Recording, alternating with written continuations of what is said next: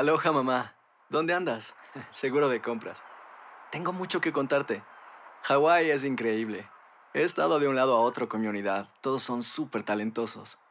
Ya reparamos otro helicóptero Blackhawk y oficialmente formamos nuestro equipo de fútbol. Para la próxima te cuento cómo voy con el surf y me cuentas qué te pareció el podcast que te compartí, ¿ok? Te quiero mucho. Be All You Can Be, visitando goarmy.com diagonal español.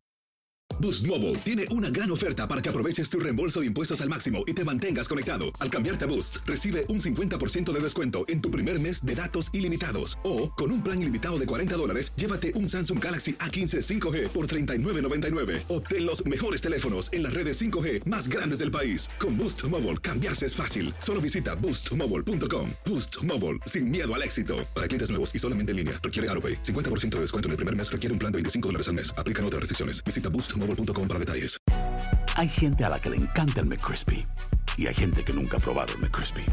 Pero todavía no conocemos a nadie que lo haya probado y no le guste. Para pa pa pa. En JCPenney tenemos infinidad de regalos para el Día de las Madres hasta el domingo. Ahorra hasta 40% en todo Liz Claiborne y vístela de pies a cabeza con la última moda. Además, aprovecha las ofertas Yes Please, con diamantes y piedras preciosas a 25 dólares para miembros de JCPenney Rewards. ¿Aún no eres miembro? Inscríbete. Es fácil y gratis. Y regálale a mamá todo lo que se merece. JCPenney. Vale la pena. Ofertas válidas hasta el 12 de mayo en selección de estilos. Aplican otras exclusiones. Joyería se excluye de los cupones. Detalles en la tienda jcp.com.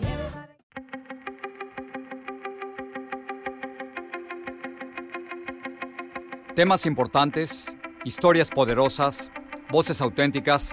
Les habla Jorge Ramos y esto es Contrapoder. Bienvenidos a Contrapoder. Esta semana, el presidente de los Estados Unidos, Donald Trump, dijo que él no creía que 3.000 personas se habían muerto tras el paso del huracán María en Puerto Rico. Inmediatamente todos lo empezaron a criticar. Esta cifra de 2.975 muertos viene después de un estudio de la Universidad de George Washington. Es un cálculo, es decir, no es la lista de todos los que murieron, pero es el cálculo más fidedigno que hasta el momento se pueda haber realizado. Inmediatamente la alcaldesa de San Juan, Carmen Yulín Cruz, dijo lo siguiente en un tuit, simplemente delirante, paranoico y desquiciado de cualquier sentido de la realidad, Trump es tan vanidoso que cree que se trata de él, y no, no es así. Quien también lo criticó fue el gobernador de Puerto Rico, Ricardo Rosselló. Hoy hablé con él. Gobernador Rosselló, muchísimas gracias por regresar aquí al programa. Gracias a usted. Esta semana el presidente de los Estados Unidos, Donald Trump, en un tuit dijo lo siguiente, 3.000 personas no murieron en los dos huracanes que impactaron a Puerto Rico. Gobernador, ahora sí usted puede decir que el presidente Donald Trump está mintiendo. Sí, ese, ¿verdad? esos no son los datos correctos. He establecido que eh, ni el pueblo de Puerto Rico ni las víctimas se merecen que se cuestione su dolor. Eh, Jorge, tú sabes que yo soy científico, eh, esa era mi, mi, formación, y para mí era bien importante que este proceso se llevara con toda la seriedad que amerita. Había mucho cuestionamiento, particularmente después de la devastación de María y nos aseguramos de hacer un proceso independiente, científico, que pudiera proveer eh, la mayor claridad uh, hacia esta situación de las muertes y el número de 2.975 fue uno que eh, se llegó después de un estudio robusto que arroja mucha información de particularmente cuáles fueron las áreas que más fueron afectadas, las áreas de mayor eh, pobreza, las áreas donde vivían personas de mayor edad. Eh, así que es totalmente incorrecto decir que, que, este, que aquí no ocurrió ese número de muertes o que haya sido alguna conspiración de, eh, de los demócratas. Eh, gobernador, usted ha dicho que los puertorriqueños muchas veces han sido tratados como ciudadanos de segunda clase. Otros sienten que cuando el presidente Donald Trump fue a la isla y tiró este papel toalla a las víctimas, que fue una ofensa. Y otros sienten que esta negación de los 3.000 muertos es un ataque más a los puertorriqueños. ¿Usted siente que este es un ataque del presidente Trump hacia Puerto Rico? Yo, yo lo que, que, siento es que hubo una, una falta de, de empatía eh, significativa, Jorge. Aquí, eh, si fuesen seis, si fuesen 60 eh, o las 3.000 muertes, hay dolor, hay dolor en nuestro pueblo, esto, estamos en un proceso de, ¿verdad? de unificar a, nuestro pueblo y de ciertamente compartir el dolor con las víctimas y con las familias de, las víctimas de, este huracán. Así que me, aparenta que es una, una falta de empatía significativa y yo ¿verdad? invito a al presidente a que, a que pueda eh, conectar con nuestro pueblo, eh, a que pueda sentir el dolor. Y dicho sea de paso, esta próxima semana eh, estamos celebrando o, estamos recordando lo que ya es esto un año después del traspaso de María. lo invito a él y a, ¿verdad? O a miembros de su, de su administración a que puedan participar de las actividades de recordación que tendremos aquí. Eh, de tal forma que podamos recordar a aquellos que perdieron su vida, pero también eh, podamos utilizar este momento para tener la firme convicción de que podemos construir un mejor Puerto Rico. Eh, gobernador, ¿fue, culpa del presidente Trump que murieran tantas personas? He hablado con, varios congresistas, con el congresista Luis Gutiérrez, que en un momento va a estar aquí en el programa, y él me asegura que teniendo el ejército más poderoso del mundo, quizás el ejército más poderoso de la historia, el presidente Trump no reaccionó como debía en el caso de Puerto Rico. Repito, ¿es culpa de Trump que hayan muerto tantas personas? No, no, no, yo, yo no creo eso, ¿verdad? Yo, esto, aquí eh, ciertamente hay una, hay una serie de, fallas a través del gobierno federal y algunas en el gobierno local. Yo he asumido responsabilidad eh, por mi parte eh, en, esa, en ese rol. ¿En, qué falló usted? Gobernador, perdón que lo interrumpa. ¿En, qué falló usted? Usted está diciendo que asume responsabilidad. ¿En qué falló usted? ¿Qué hizo mal? Bueno, eh, ciertamente el protocolo que nosotros teníamos inicial para poder contabilizar las muertes no era, no era el apropiado. Eh, tan pronto nos dimos cuenta de eso, fue que encaminamos el proceso eh, con George Washington University para que pudiéramos tener claridad sobre todo esto. creo que hay muchas enseñanzas en términos de la comunicación previo al huracán y que ahora mi rol como gobernador es identificar dónde hubo esas fallas reconociendo que esto fue una devastación sin precedentes, pero eh, que de cara hacia el futuro podamos responder de manera afirmativa. Por ejemplo, Jorge, eh, ahora nosotros vamos a comenzar, vamos a tener una comisión de expertos del 920 para poder implementar estos cambios. Vamos a trabajar con un censo de las personas que eh, están en posiciones vulnerables, eh, por ejemplo, aquellos que necesitan diálisis, para poder intervenir con ellos previos a, eventos como este. Ya hemos hecho un censo de todos los hogares de personas de mayor edad eh, para poder saber cómo podemos socorrer y si tienen esas necesidades, impactarlo a ellos antes y posterior a la tormenta.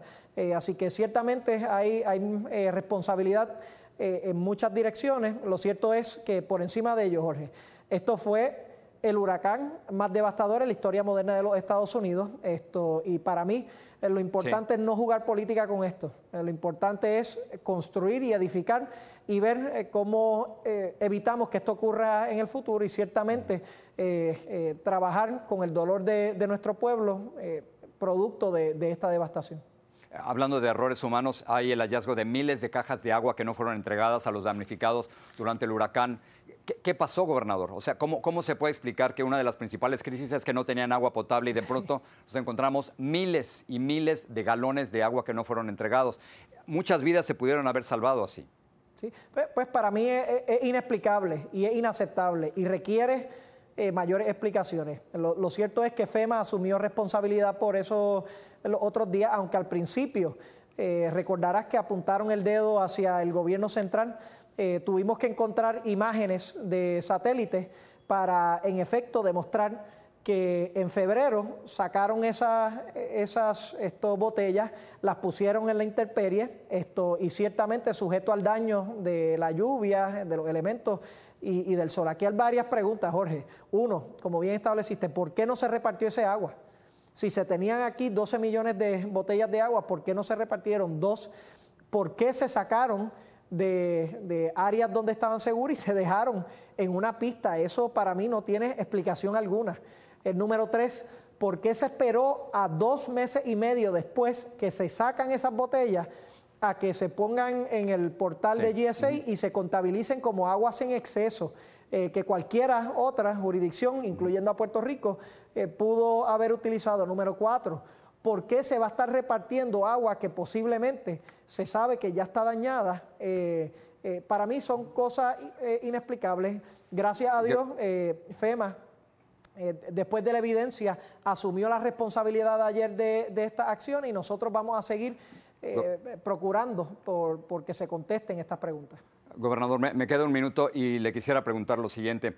¿Se arrepiente usted de esa conferencia de prensa en San Juan cuando el presidente Donald Trump le pregunta cuántos muertos hay y usted le dice 16? Muchos sienten, gobernador, que usted tomó una actitud muy sumisa frente al presidente Donald Trump y que debió haberle exigido mucho más. ¿Se arrepiente de lo que ocurrió en esa conferencia? Yo, entiendo, eh, Jorge, que hayan personas con distintos puntos de vista. Eh, mi trabajo como gobernador es recibir los recursos que me permitan servirle a nuestro pueblo y particularmente después de, esta devastación. En aquel momento esa era la información que se tenía, posterior a eso obviamente vimos que era un protocolo inadecuado y mi rol pues eh, es identificar esos errores y poder remediarlos.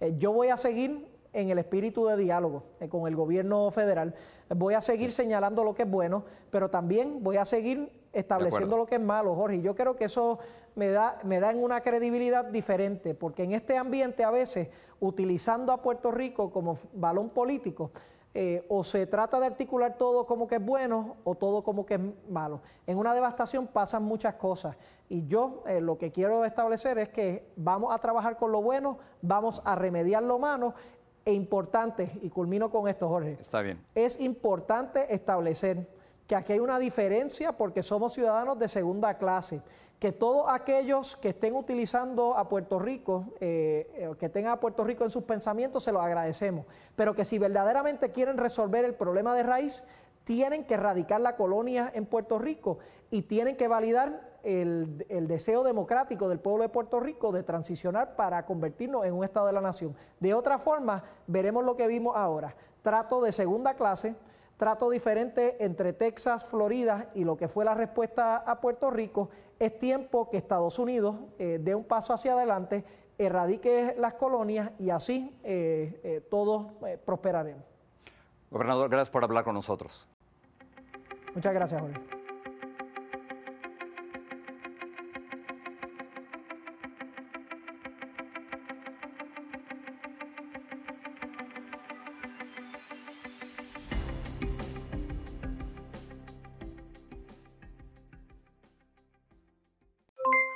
Aloha mamá, ¿dónde andas? Seguro de compras. Tengo mucho que contarte. Hawái es increíble. He estado de un lado a otro con mi unidad. Todos son súper talentosos. Ya reparamos otro helicóptero Blackhawk y oficialmente formamos nuestro equipo de fútbol. Para la próxima te cuento cómo voy con el surf y me cuentas qué te pareció el podcast que te compartí, ¿ok? Te quiero mucho. Be All You Can Be, visitando goarmy.com diagonal español. Boost Mobile tiene una gran oferta para que aproveches tu reembolso de impuestos al máximo y te mantengas conectado. Al cambiarte a Boost, recibe un 50% de descuento en tu primer mes de datos ilimitados. O, con un plan ilimitado de 40 dólares, llévate un Samsung Galaxy A15 5G por $39.99. Obtén los mejores teléfonos en las redes 5G más grandes del país. Con Boost Mobile, cambiarse es fácil. Solo visita boostmobile.com. Boost Mobile, sin miedo al éxito. Para clientes nuevos y solamente en línea, requiere AroPay. 50% de descuento en el primer mes requiere un plan de 25 dólares al mes. Aplican otras restricciones. Visita Boost para detalles. Si no sabes que el Spicy McCrispy tiene Spicy Pepper Sauce en el pan de arriba y en el pan de abajo, ¿qué sabes tú de la vida? Para, pa, pa, pa. En JCPenney tenemos infinidad de regalos para el Día de las Madres hasta el domingo. Ahorra hasta 40% en todo Liz Claiborne y vístela de pies a cabeza con la última moda. Además, aprovecha las ofertas Yes Please, con diamantes y piedras preciosas a 25 dólares para miembros de JCPenney Rewards. ¿Aún no eres miembro? Inscríbete. Es fácil y gratis. Y regálale a mamá todo lo que se merece. JCPenney. Vale la pena. Ofertas válidas hasta el 12 de mayo en selección de estilos. Aplican otras exclusiones. Joyerías excluye de los cupones. Detalles en la tienda jcp.com.